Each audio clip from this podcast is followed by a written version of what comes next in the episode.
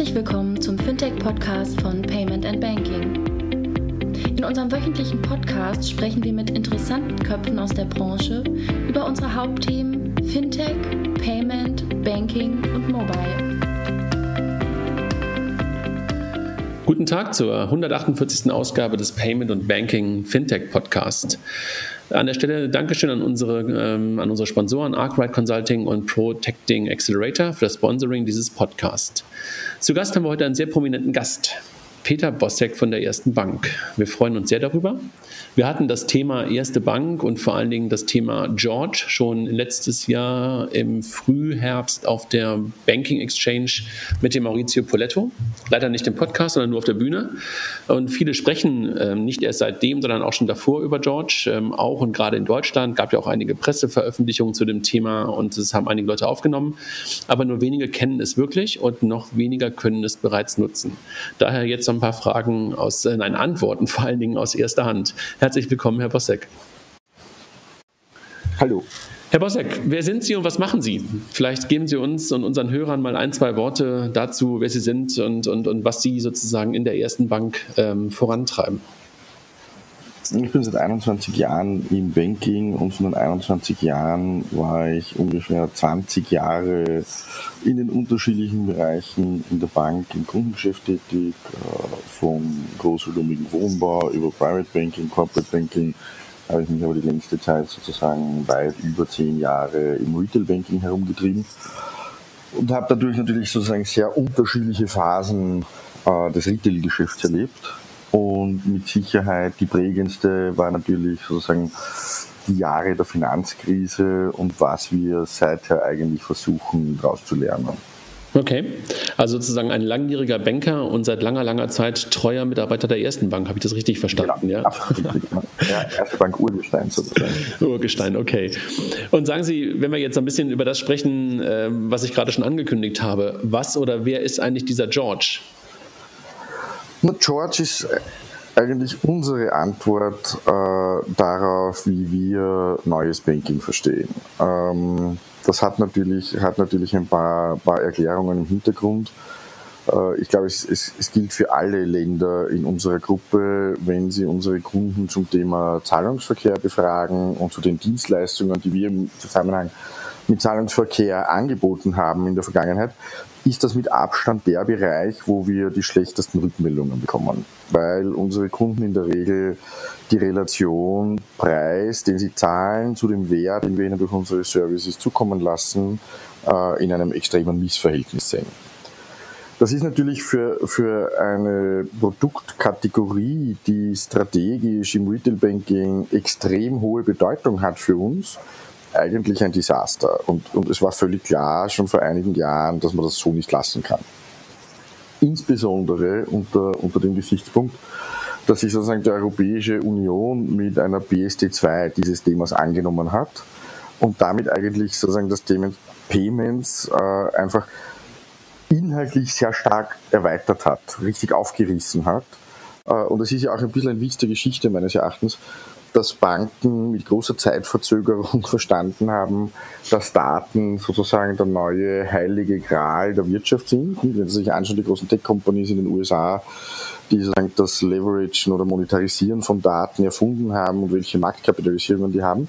Banken, die eigentlich traditionell aus dem Datenmanagement kommen, halt unter komplett anderen Rahmenbedingungen, unter ganz anderem Kontext. Ähm, aber jetzt haben wir begonnen zu verstehen, dass das wichtig ist oder dass das einen Mehrwert bieten kann und im gleichen Moment betritt BSD2 den Markt äh, und ich, ich, ich frage mich schon die ganze Zeit, was haben Daten eigentlich für einen Wert, die für alle quasi zugänglich sind, oder? Normalerweise in der Wirtschaft null. Ähm, soll heißen, da verändert sich gerade rasant was und ich glaube, oder ich habe ich hab mir damals 2012 eigentlich gedacht, es ist dringend notwendig, dass wir auf komplett veränderte Rahmenbedingungen reagieren. Äh, meine Kunden verwenden alle viel, oder nicht alle, aber viele Kunden verwenden Amazon haben sich an dieses Einklickverhalten sehr rasch gewöhnt.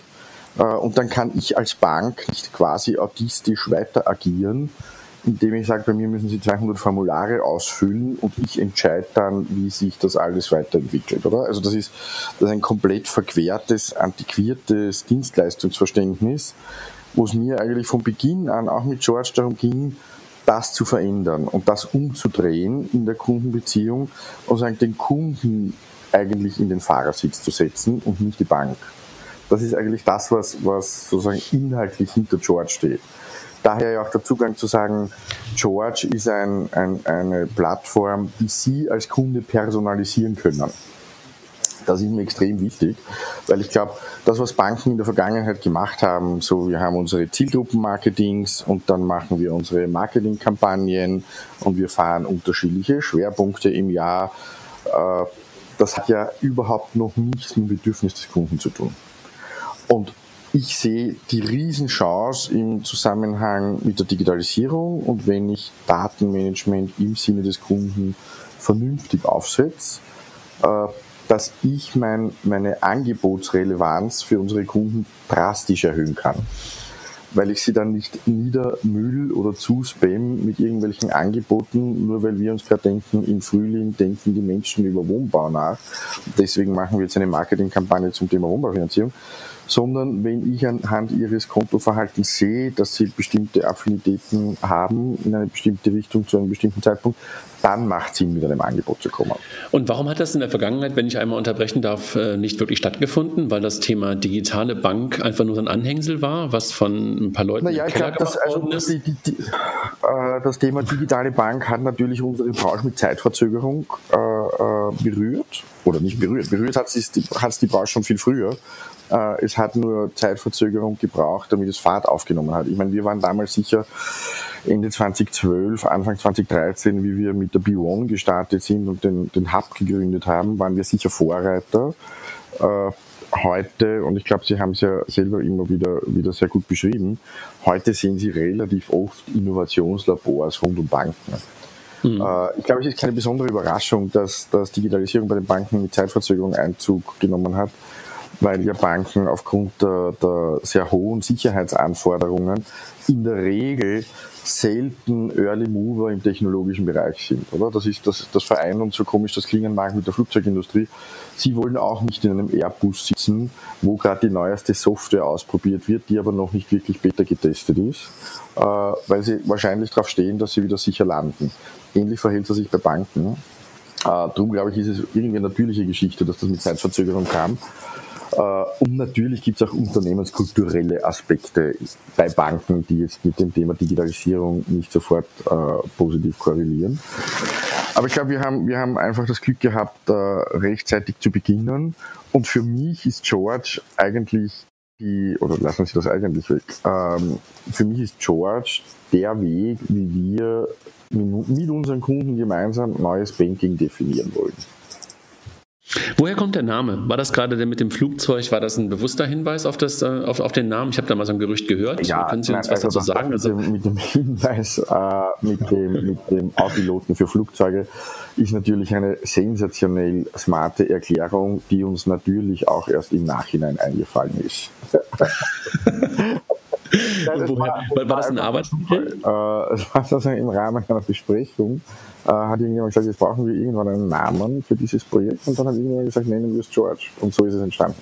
Also es okay. waren nicht 17 okay. Marketingausschüsse, Gremien, zentralistische Komitees, irgendwas, sondern es war wirklich ein Zufall und dieser Zufall hat uns eigentlich zu, unter anderem zu relativ großen Erfolg verholfen. Okay. Und äh, ist es, äh, war es wichtig, dass das Ganze einen Namen bekommen hat und nicht einfach nur Netbanking 2.0 oder 3.0 oder Next Das war extrem wichtig, äh, weil es war ja auch eine völlig andere Form der, der, der Produktentwicklung, äh, weil es ja irgendwie von Beginn an darum ging, das Feedback unserer Kunden stark einzubauen. Also das war so das erste Produkt, wo wir intensiv mit Kunden in einem sehr frühen Stadium begonnen haben, äh, abzustimmen, was gefällt euch, was gefällt euch nicht. Äh, und das hat halt auch stark was damit zu tun, dass ich mir gedacht habe, Zahlungsverkehr oder Payments sind für mich strategisch im Retail Banking Priorität Nummer eins. Ähm, dann muss ich das Thema reframen. Äh, ich kann nicht sozusagen auf der verbrannten Erde weiterfahren. Und ich glaube, Sie haben es in Deutschland sehr gut gesehen. Äh, dort ist es ja eine, eine durchaus vergleichbare Situation und dort haben deutsche Banken vor ungefähr zehn Jahren darauf so reagiert, dass sie alle Girokonten quasi gratis gemacht haben was im Ergebnis dazu geführt hat, dass sie mhm. zweistellige Provisionserträge aus ihren P&Ls rausstreichen mussten.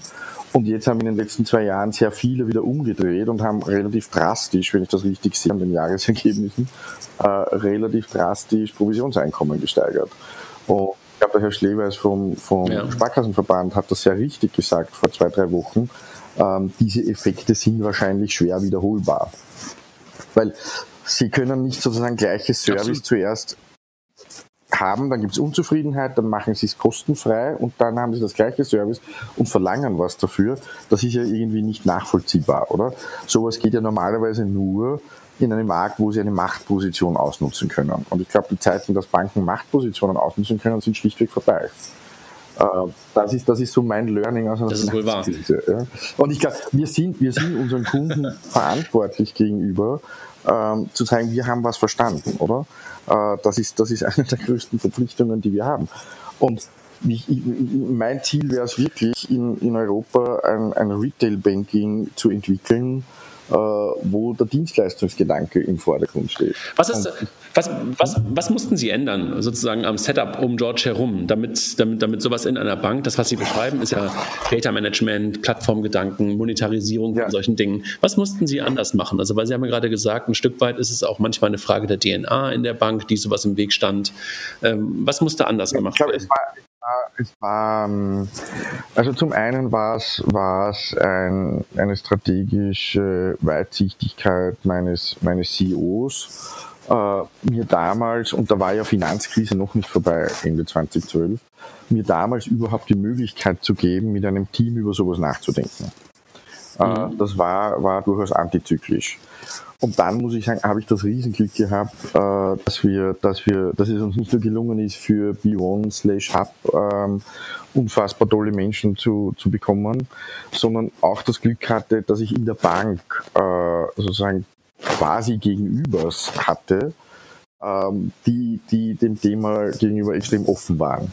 Also das war schon ein, ein oder ist, Gott sei Dank sind die noch hier, ähm, das ist schon ein, ein unglaublich ähm, positives, inspirierendes Biotop, weil wenn sie nicht sozusagen diese, diese Menschen rund um sich haben, die die Bereitschaft haben, sich so komplett offen diesen Themen zu stellen, dann haben sie auch keine Chance, irgendwas zu verändern. Und wir haben dann, wir haben dann schon noch das Glück gehabt, es war schlichtweg eine große Wette, die wir da eingegangen sind mit George. Also ich habe mich da schon sehr weit rausgelehnt und hatte das Riesenglück, dass es, dass es ähm, wirklich gut funktioniert hat. Und dann war es eigentlich ein, ein selbstverstärkendes Ding, weil auch die Mitarbeiter vor allem dann wirklich stolz waren, dass wir was Neues haben, das den Kunden getaugt hat. Es ist ja jeder Bankmensch, der im Vertrieb arbeitet, glaube ich, kennt das. Wir sind ja extrem froh, wenn unsere Kunden unsere Dinge mögen. Ähm, es steht ja kein Bankmitarbeiter in der Früh auf und denkt, ich möchte möglichst langweilige Produkte anbieten, ähm, sondern so funktioniert es ja nicht. Sie sind ja extrem happy, wenn sie was haben, was, was gut ankommt. Und da ist es uns dann gelungen, irgendwie einen Spirit zu schaffen, ähm, den wir gerade dabei sind, in der ganzen Gruppe zu entwickeln. Und das ist natürlich noch einmal ein, ein anderes Level an, an Management, diese Dinge in mehreren Ländern zu implementieren. Aber wir sind bis jetzt, muss ich sagen, sehr gut unterwegs. Das ist eine Frage, die, die, die mir dazu einfällt. Ist das reproduzierbar nicht nur in andere Länder? Das ist ja das eine, was Sie gerade angesprochen haben, sondern auch auf andere Produktbereiche, auf andere, sag mal, auf andere Sparten der Bank? Ja. Im Grunde ja, weil ja dahinter sozusagen ein Grundprinzip liegt oder mehrere Grundprinzipien, die neu sind. Eines der wesentlichsten ist, ich entwickle was gemeinsam mit meinen Kunden. Äh, Prinzip 2, es ist personalisierbar. Punkt 3, es sollte eine, eine Grundsmartness haben. Das ist sicher was, was sozusagen der nächste große Schritt für George ist äh, in, meinem, in meinem Bild. Äh, und das können Sie natürlich, und es ist, soll, soll extrem einfach zugänglich sein, weil auch personalisierbar. Das können Sie natürlich auf, auf, auf die unterschiedlichen Produktgruppen erweitern. Wir haben schlichtweg mit dem Thema Payments begonnen, weil das aus meiner Sicht strategisch A Priorität hatte und B durch BSD2 da die größten Änderungen absehbar waren, schon damals so, so 2012, 2013. Darum hat das für mich ähm, oberste Priorität gehabt. Ich glaube, dass wir als Banken generell als Industrie in einem sehr dynamischen Umfeld leben, wo wir nicht nur permanent neue Konkurrenzsituationen haben, äh, vor zwei Wochen JP Morgan und, und, und Amazon, oder? Extrem spannend. Ähm, mhm. Sondern wir haben auch permanent neue Regulatorik. Und ich persönlich halte die Auswirkungen von Datenschutzgrundverordnung, die heuer 25. Mai den Markt sozusagen betritt, halte ich persönlich wahrscheinlich für aus maßgeblicher als PSD2. Das glaube ich auch. Weil es eine, eine, eine, eine komplett andere Spielwiese bedeutet. Und das erste Mal ähm, ein Thema ist, wo, wenn ich das richtig sehe, ja, ich, ich wünsche mir sehr, dass ich das richtig sehe, ähm, das erste Mal Europa einen Standard vorgibt zum Thema Regulatorik und nicht nur in der Defense ist. Weil vieles, was, was europäische Regulatorik in den letzten Jahren gemacht hat, war immer nur ein wir verteidigen uns gegen angloamerikanische Geschäftsmodelle. So nach dem Motto, es fällt uns zwar selber nichts ein, aber wir verwenden Regulatorik als Waffe. Mit, mit der äh, GDPR, also dieser Datenschutzgrundverordnung, erlebe ich, dass nach meiner Lesart das erste Mal, dass Europa in eine gestaltende Rolle kam. Weil auch im angloamerikanischen Raum, nach meiner Wahrnehmung, ein kompletter Shift stattfindet, ähm, hin zum Thema der, der, Mensch ist Herr seiner eigenen Daten. Datensouveränität Daten ist immer der Begriff, den ich versuche dafür ja, zu benutzen. Ja, passt sehr gut, finde ich sehr gut, diesen Begriff. Und das ist aber was, was auch in den USA begonnen hat und in UK. Und Europa mhm. setzt jetzt relativ früh einen Schritt, das gestaltend zu machen. Und das finde ich wirklich gut. Äh, das sehe ich, das sehe ich, erstens freue ich mich das als Europäer, sehr, sehr protektionistisch. Ähm, und zweitens glaube ich, gibt das unserer Branche eine riesen Positionierungschance. Also ich bin, bin, was Sie vielleicht überraschen wird, obwohl es ein regulatorisches Thema ist, bin ich zu dem Thema extrem positiv. Ähm, weil das Amazon irgendwann entweder selber oder in Kooperation mit Banken was machen wird zum Thema Zahlungsverkehr, war ja völlig klar. Das war ja absehbar, da haben wir keine Glaskugel dazu gebracht. Und das sind auch die, vor denen ich am meisten Respekt habe, weil die natürlich technologisch unglaublich gut sind und auch die einzige große Tech-Company, die sozusagen analog und digital sehr gut verknüpft und einen CEO hat, der zehn Ideen hat am mhm. Tag und auch die Kapitalfeuerkraft von den zehn Ideen, zehn Ideen auszuprobieren. und dann wären halt zwei pro Tag was. Das ist an sich eine sehr gute Ausgangssituation. Äh, also die, die, die, schon, die sind schon wahnsinnig gut unterwegs. Äh, bringt mir sehr großen Respekt ab. Und meine IT ist ja gut. Aber meine IT wird nie so gut sein wie die von Amazon. Das heißt, ich brauche einen anderen USP. Und ich bin aber als Industrie gedacht, ja, natürlich auch als erste Gruppe, aber ich glaube, das gilt, das gilt für alle deutschen Banken, also für alle europäischen Banken im Wesentlichen, sind wir als Industrie viel, viel glaubwürdiger zum Thema Datenschutz, weil das in unserer DNA liegt. Bei mir kann sich der Kunde verlassen, dass ich seine Daten nicht weiterverkaufe. Glauben Sie, dass, Bei, ja. glauben Sie nicht auch, dass Vertrauen mittlerweile auch ein Stück weit anders entsteht? Ich weiß nicht, also ich habe zwei Kinder, ja, die sind beide in so einem Alter von elf und neun, also jetzt momentan elf und neun. Und wenn ich mir das angucke, dann entsteht bei denen sehr viel in der digitalen Welt Vertrauen dadurch, dass einfach Nutzung vernünftig ja.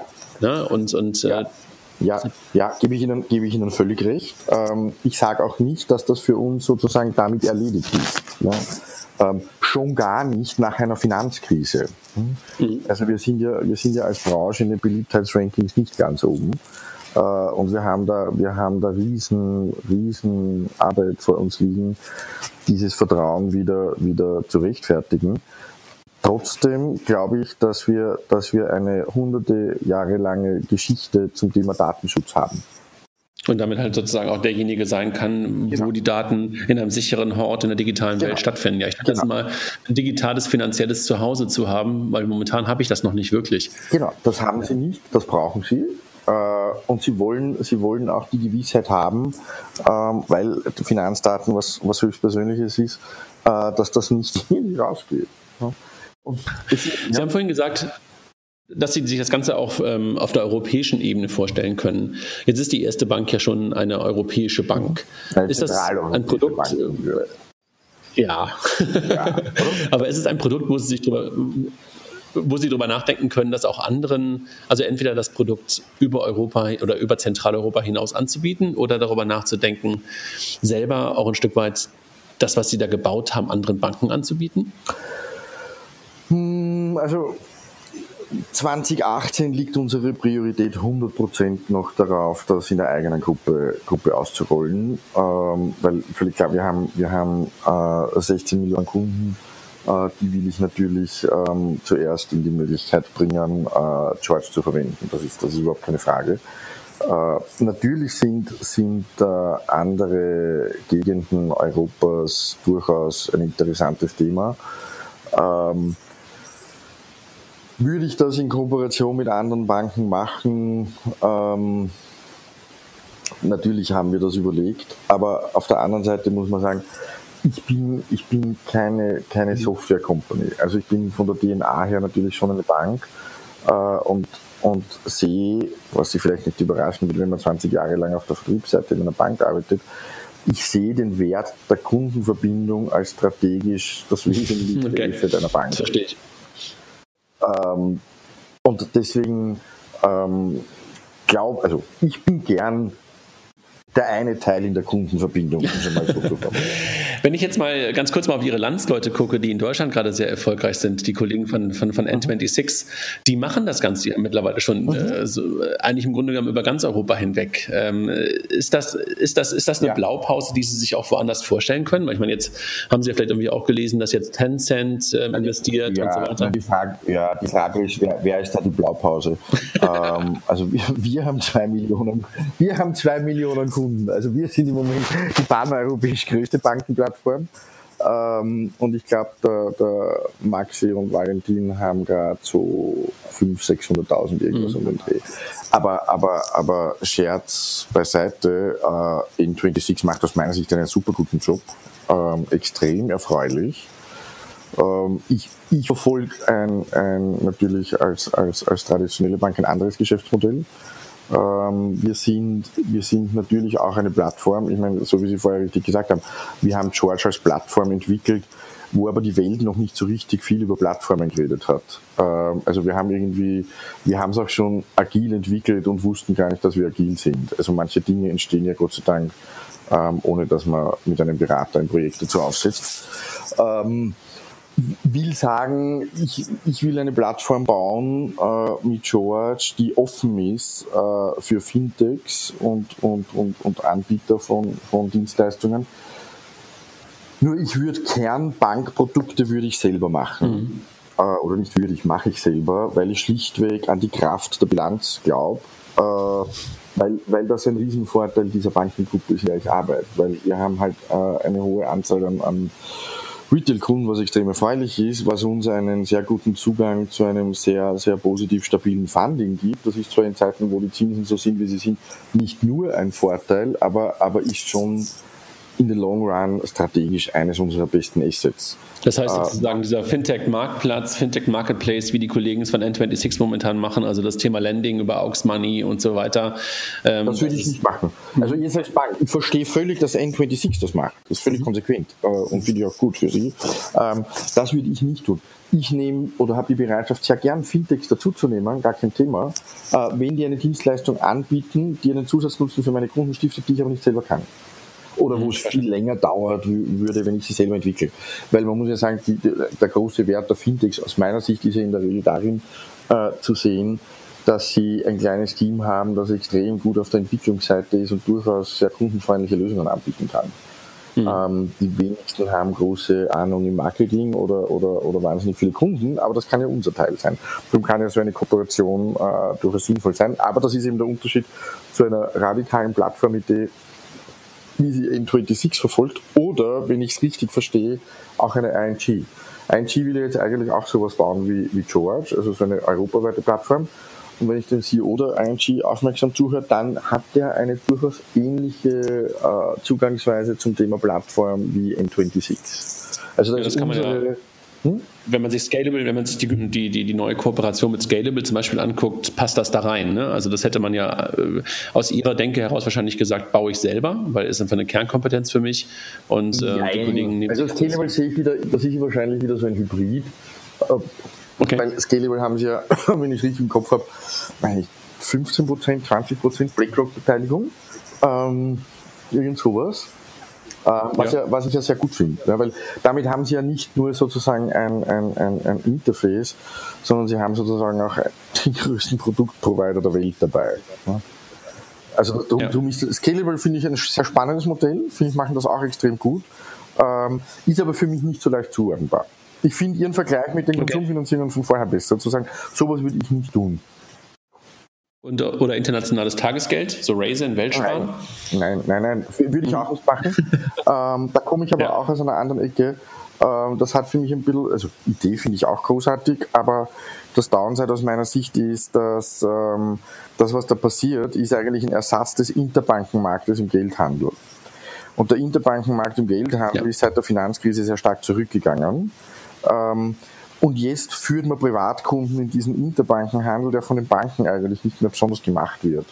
Das halte ich für, das muss man erklären. Ähm, und es ist im Wesentlichen ein Reiten auf der regulatorischen Welle, oder? Weil, weil in der Regel sind es nicht geratete Banken, ähm, die sich da anstellen und, und äh, man, man, die Sicherheit für den Kunden kommt aus der Einlagensicherung, oder?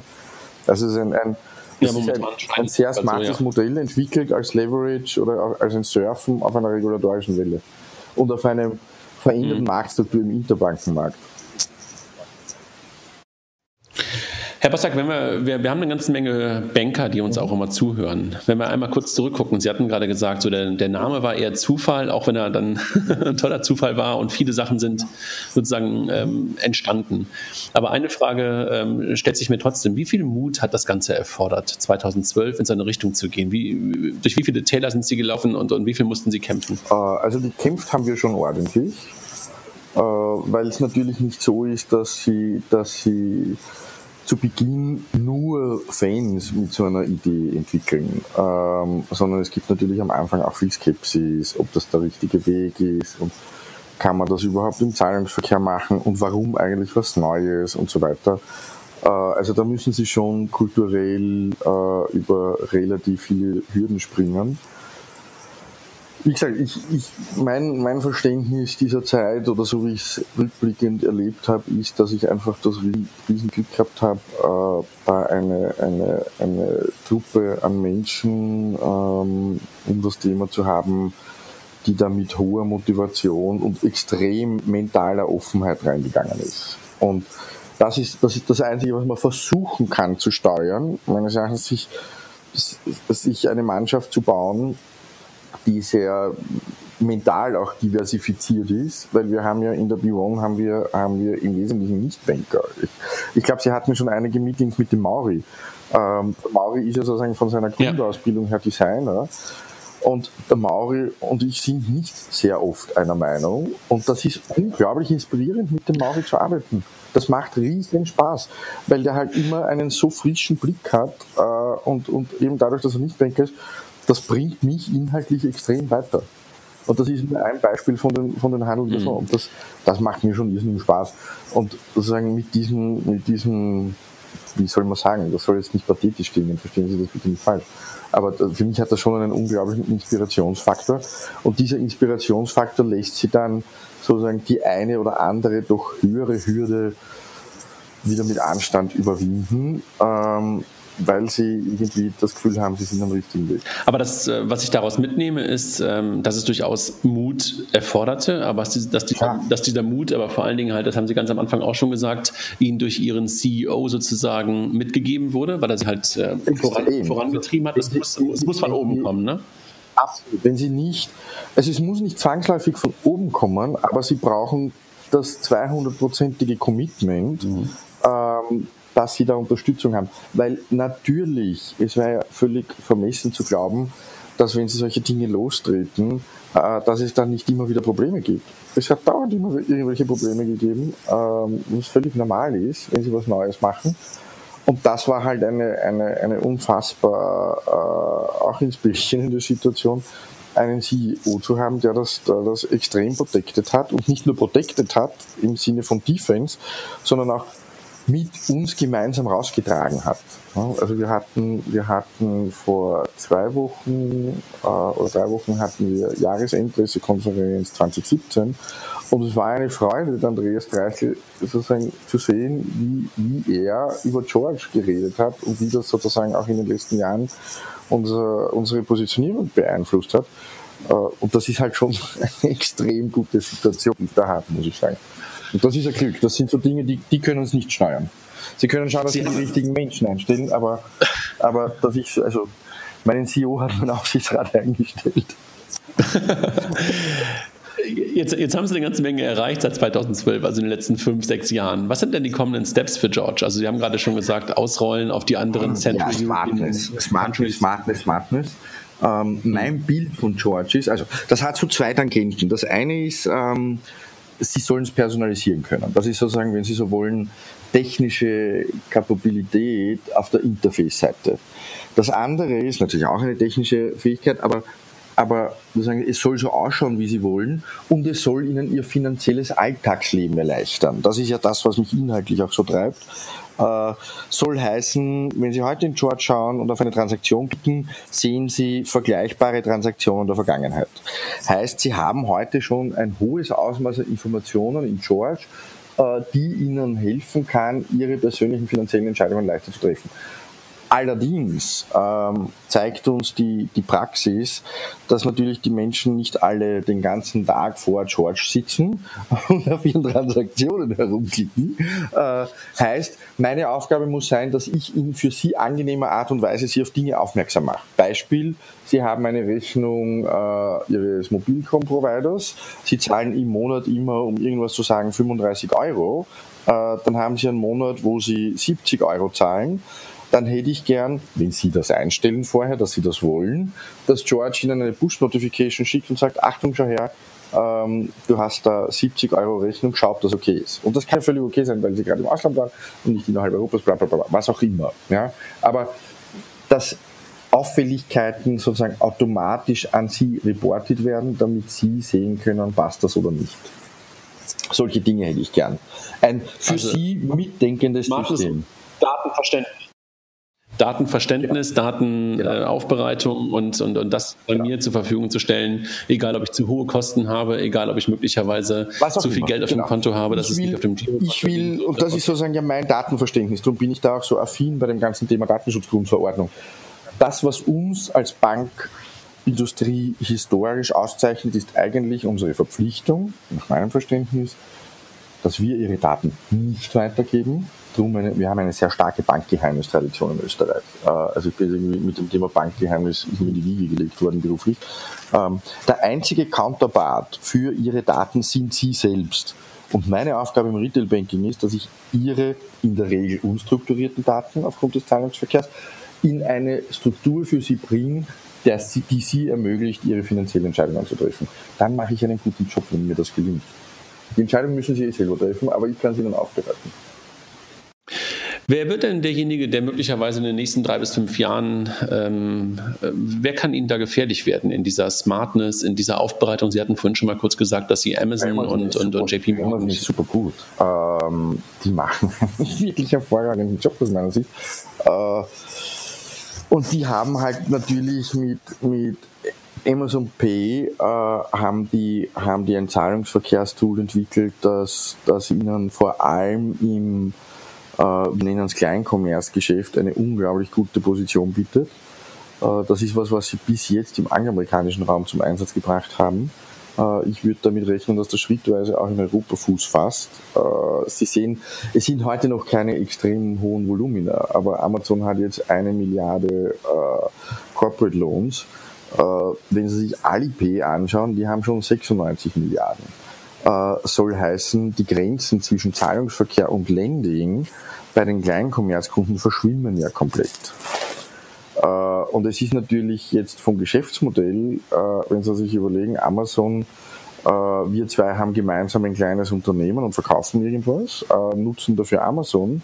Amazon sieht unsere Umsätze zumindest genauso schnell wie wir, hat vielleicht die Analyse-Tools sehr gut zu forecasten, wie sich unser Geschäft entwickeln wird in den nächsten sechs bis zwölf Monaten und hat im Unterschied zu einer Bank nicht das Thema, dass sie mit uns beiden jetzt in der Company lange über Sicherheiten verhandelt. Ähm, und das muss ich als Bank schon machen, regulatorisch, oder? Wenn Sie als Kleinkommerzkunde zu mir kommen, dann brauche ich mal Sicherheiten. Ähm, was, was immer ein Aufwand ist und Transaktionskosten verursacht und pipapo. Amazon, wenn der Kunde ausfallen sollte, hat kein Thema, weil Amazon dreht sich um und hat fünf Millionen andere Händler, die das gleiche Produkt verkaufen äh, und hat sozusagen ja logistisch eigentlich unsere Produkte schon on the shelf. Das heißt, das ist vom Geschäftsmodell her was, was eigentlich im Grunde viel kundenfreundlicher sein kann. Machen die Kollegen von PayPal ja auch schon seit, seit einiger Zeit. Ne? Also PayPal, Amazon, dass halt sozusagen dort äh, Landing äh, genau. on Demand angeboten wird. Und natürlich ist die Prognosefähigkeit von, von solchen Unternehmen natürlich deutlich besser. Ne? Also wenn man auf Ebay guckt, also damals noch PayPal. Ja, wobei, wobei ich glaube, PayPal PayPal geht, geht glaube ich, wenn ich das richtig sehe, aber das wissen natürlich PayPal selber viel besser. Ich glaube, die gehen tendenziell mehr in die Richtung auf Kooperation auf der Landingseite und Amazon macht es halt selber. Und darum war es ja für mich spannend zu beobachten, wird Amazon selber Girokonten machen oder in Ko Kooperation. Und offenbar haben sie sich jetzt entschlossen, äh, Girokonten in Kooperation zu machen. Und das wird halt, finde ich, das wird sowieso eine neue Benchmark setzen mittelfristig.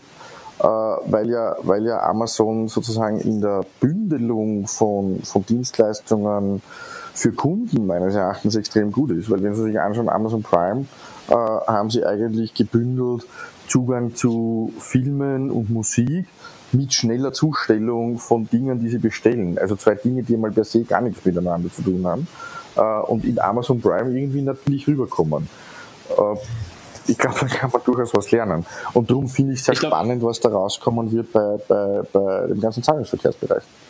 Also ich glaube, das, was Sie gerade gesagt haben, war die Tagesrelevanz. Ne? Die hat Amazon sozusagen dort zusammengeführt. Schnelleres Delivery, Musik hören und ja, sehr, gut, gucken. Sehr, gut, ja, sehr gutes Bild. Sehr gutes Bild. Ja, ne? und, und so, so die sofortige Zugänglichkeit, oder? Total. Also das hat für, für mich immer sozusagen so Alltags... haben. Ja, sehr, sehr, ja, sehr, genau. guter, sehr guter Punkt. Ja ja, ja, ja. Und die Frage ist, was kann ich dem, was kann ich dem hin, genau, was kann ich dem gegenüberstellen? Und das kann halt aus meiner Sicht, das, was mir bis jetzt eingefallen ist, ähm, das Thema, ich mache George smart. Mhm. George gibt Ihnen inhaltliche Tipps, weil ich kann ja nicht das Gleiche machen, es bringt ja auch nichts. weil ich auch fahre. Müssen Sie, also. müssen, müssen, müssen Sie darüber nachdenken, dass ähm, die Bank und George auch in den richtigen Kontext des Kunden reinwandert, wenn wir Richtung. Small Medium Business gerade gucken? Absolut. Also, dass es nicht immer sozusagen nur bei der Bank stattfindet, sondern. Nein, nein, nein, nein, nein, nein. Das ist, ja, das ist ja sowieso absolut Psychohygienefaktor Nummer eins. Also, dass wir uns komplett umdrehen müssen. Das ist das, was ich eingangs gemeint habe mit, mit ähm, ich versuche das ja umzudrehen in der Kundenverbindung und eine Dienstleistung daraus zu machen. Ich muss als Unternehmen, wie Klammer auf, im Übrigen alle anderen Unternehmen dieser Erde das immer schon machen, muss ich in die Wertschöpfungskette des Kunden und nicht der Kunde in meine Wertschöpfungskette. Das ist ein bisschen die, die wie soll man sagen, ähm, historisch spezielle Wertschöpfungskettenverständnis von Banken äh, im Filialvertrieb, weil wir durch diesen äh, dezentralen, aber verorteten Vertriebscharakter halt irgendwie ein, ein, ein bisschen ein, ein versch verschoben. Es ist schwierig, das richtige Wort dafür zu finden, weil man das ja niemand vorwerfen kann, äh, weil es ja völlig klar ist. Aber, aber sagen wir, ungewöhnliches Dienstleistungsverständnis nach dem Motto, Sie kommen zu mir. Sie kommen immer zu mir. Ich bin mhm. eigentlich groß geworden im Kundengeschäft zu sagen, ich gehe zum Kunden. Weil ich habe eine Dienstleistung anzubieten. Ja, das ist bei Banken in der Tat äh, selten. Genau, und das, aber das ist ja eigentlich sozusagen, jede andere Branche tut das. Und auch jede andere Branche, ja. die Filialen hat, hat ein anderes Verständnis als wir. Und wenn Sie anschauen, ich weiß nicht, ähm, Öffnungszeitendiskussionen. Ich habe auch während der Finanzkrise die Öffnungszeiten in Österreich einmal verlängert. In Zentraleuropa waren die ohnehin immer schon besser. Ähm, weil es kann ja nicht sein, dass ich erstens einmal bin ich verortet und Sie müssen zu mir kommen und zweitens sage ich Ihnen, ähm, dass ich schon relativ früh am Nachmittag müde bin. Das kann ja auch nicht sein, oder? Ja, das Thema Öffnungszeiten von Filialen, das hatte ich gerade, als ich ein Konto für meine Tochter eröffnen wollte, was mich dann auch in die Online- äh, oder in die, mhm, in die mhm. Fänge einer Online-Bank geführt ja. hat, weil ich einfach nicht in der Lage war, mit meiner Frau und meiner Tochter gemeinsam zu den Öffnungszeiten einer Bank dort aufzutauchen. Ja, was, was total skurril ist, oder? Und ich, ich habe, ja. ich habe, äh, weiß nicht, wie gut Sie Wien kennen, aber ich habe dann irgendwann vor vielen Jahren habe ich begonnen am Graben, weil es halt unser schönster Standort ist, mhm. ähm, am Graben am Samstagvormittag aufzumachen. Äh, und war mhm. immer wieder selber dort, weil ich es wirklich genossen habe, weil es total anders ist. Wenn Sie es unter der Woche kennen, ist es immer ein bisschen stressig und hektisch, weil die Menschen kommen rein, haben keine Zeit, eh klar, unter der Woche, alle schneiden sich da irgendwie ein paar Minuten unter ihrem Arbeitsalltag raus. Und am Samstag ist es so anders, weil da sind sozusagen die Menschen flanieren am Graben herum äh, schauen sich ein bisschen um, sind in komplett entspannter Atmosphäre. Sie können sich nicht vorstellen, wie positiv das die Qualität von Kundengesprächen beeinflusst, äh, wenn dann Menschen reinkommen und einfach Zeit haben und entspannt sind. Das ist unglaublich angenehm. Und das ist auch so ein Ding, da müssen wir uns ja als Branche danach richten und nicht der Kunde sich nach uns richten. Das ist ja absurd. Ja, das ist das Banking im Kontext, was ich gerade schon ja. meinte. Und das kann natürlich dann auch Samstagmorgen besser am Graben stattfinden. Und davor habe ja. ich einen Kaffee getrunken und dann gehe ich halt daneben gibt es halt schöne Geschäfte und dann habe ich halt auch eine gute Filiale, wo ich mich möglicherweise auch wohlfühle. Ja, ne? absolut, absolut. Haben Sie, haben Sie ähm, zum, um, um, zum Abschluss zu kommen, weil ich weiß ja, dass Sie auch einen, ähm, einen, toughen, einen toughen Plan haben, ähm, haben Sie einen Tipp für andere Banken? Außer den, Mut möglicherweise? Ich glaube, es ist der Mut, äh, es ist der Mut und, und äh, die, die Bereitschaft, traditionelle Denkmuster zu verlassen. Äh, weil wir, weil wir ja nicht als, als Industrie und sozusagen von den Entwicklungen rundherum äh, verschließen können. Weil meine Kunden haben ja sozusagen auch einen, einen veränderten Alltag im Vergleich zu vor 20, 30 Jahren. Ähm, mhm. Und ich kann ja nicht so tun, als wäre nur der Bankteil quasi isoliert, oder? Der sozusagen unter einem Glassturz steht und da verändert sich nichts. Das ist ja nicht real, oder? Und ich finde, also was ich nur als Tipp sagen kann, ist, es ist eine unglaublich spannende Reise, auf die man sich da begibt und sie macht wirklich Spaß und es gibt keinen Grund, Angst davor zu haben. Das ist ein schönes Gut. Schlusswort. Absolut. Herr Bossack, ich danke Ihnen sehr für diese, für diese Einblicke für die Einblicke in die erste Bank und ähm, hat mich sehr gefreut, dass Sie sich die Zeit genommen haben. Ja, und, ähm, ich bin mir nicht ganz sehr gerne. Und ich bin mir sicher, dass möglicherweise jetzt die, ich nenne das immer bei uns ein bisschen Zoobesuche von anderen, möglicherweise noch zunehmen werden, weil die dann wissen wollen, was sie dann wirklich auch in Person und äh, vor Ort getan haben. Und hin und wieder gibt es ja diese sogenannten ja. Learning Journeys und möglicherweise werden sie jetzt auch äh, und ich hin und wieder mal Gastgeber sein. Ich überlegen, dafür. welches Tier Zoo ich sein will. okay, schönen Tag. Danke. Ciao. Vielen Dank.